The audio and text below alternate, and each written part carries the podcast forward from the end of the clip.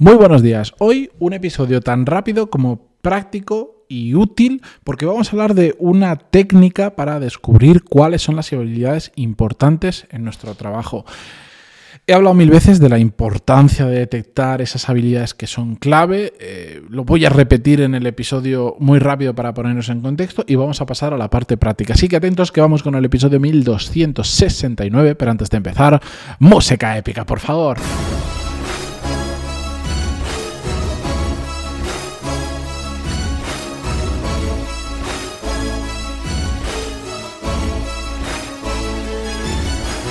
Muy buenos días a todos, bienvenidos. Yo soy Matías Pantalón y esto es Desarrollo Profesional, el podcast donde hablamos sobre todas las técnicas, habilidades, estrategias y trucos necesarios para mejorar cada día en nuestro trabajo.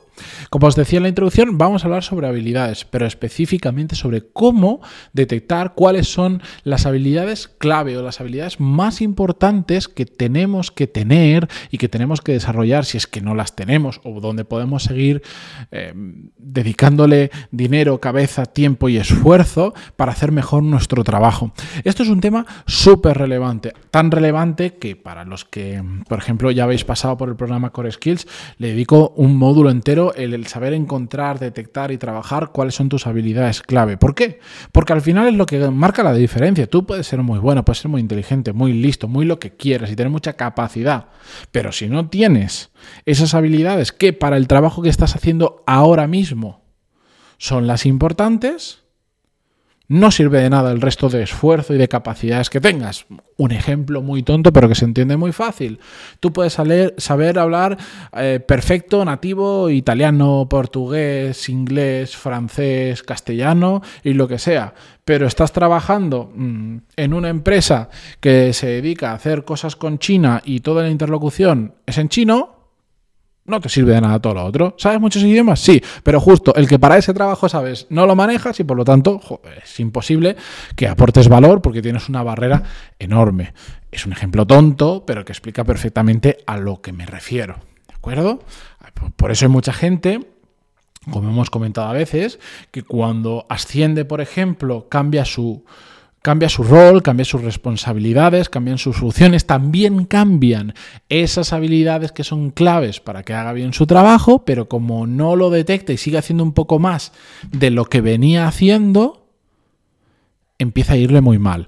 No sabe hacer bien su trabajo, simplemente porque no se ha adaptado a la nueva situación y no sabe, no, no se ha dado cuenta de que lo que ahora necesita son otras cosas diferentes. O, lo que es peor aún, se ha dado cuenta, pero no ha hecho nada. Así que, como os decía, hoy es un episodio práctico porque, porque os quiero ayudar. Eh, quiero daros una técnica muy sencilla de aplicar, pero que arroja muchísima información que cualquiera la puede hacer ahora mismo, justo al terminar el episodio, si quiere no, es una, no, es magia, no te va a decir ya, mira, estas son tus tres habilidades clave y ya está, pero nos arroja muchísima información, ¿de acuerdo? Y es una técnica, es decir, eh, gratuita y que cualquiera que esté cambiando de trabajo, em, que, tenga dudas de si lo que está haciendo en su trabajo está bien hecho, si son las habilidades que tiene que tener, si no las tiene, cuándo desarrollarlas tiene, qué importancia tienen eh, determinadas habilidades en su puesto, en sus responsabilidades, lo debería hacer. O en general, todo el mundo, como es tan fácil y tan sencillo hacerlo, que literalmente en una hora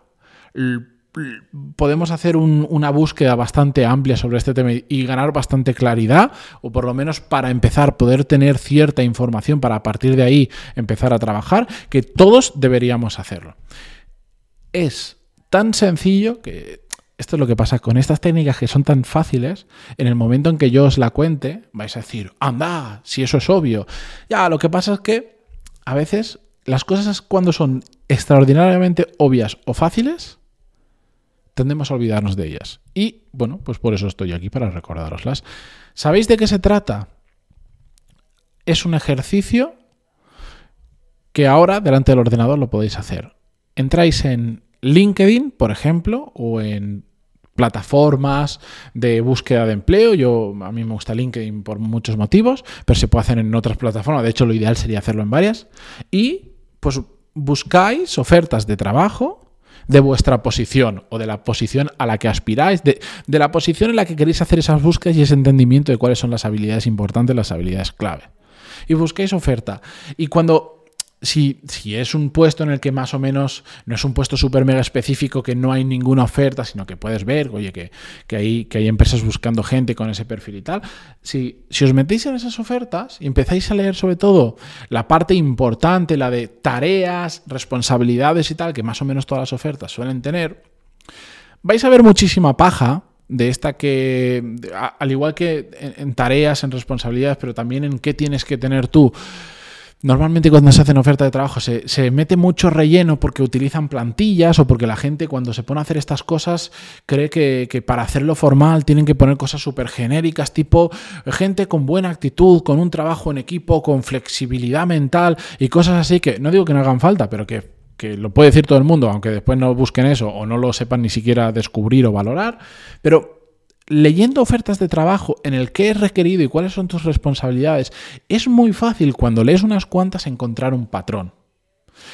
Em, por ejemplo, hace, hace no mucho estaba haciendo yo un research, no porque me dedique a eso, ni, no estaba haciendo este ejercicio, eh, estaba haciendo otro ejercicio para hacer un programa formativo específico eh, y me puse a, hacer una búsqueda rápida eh, y ver ofertas de gente que se dedica al trade marketing en empresas de gran consumo, por otros motivos.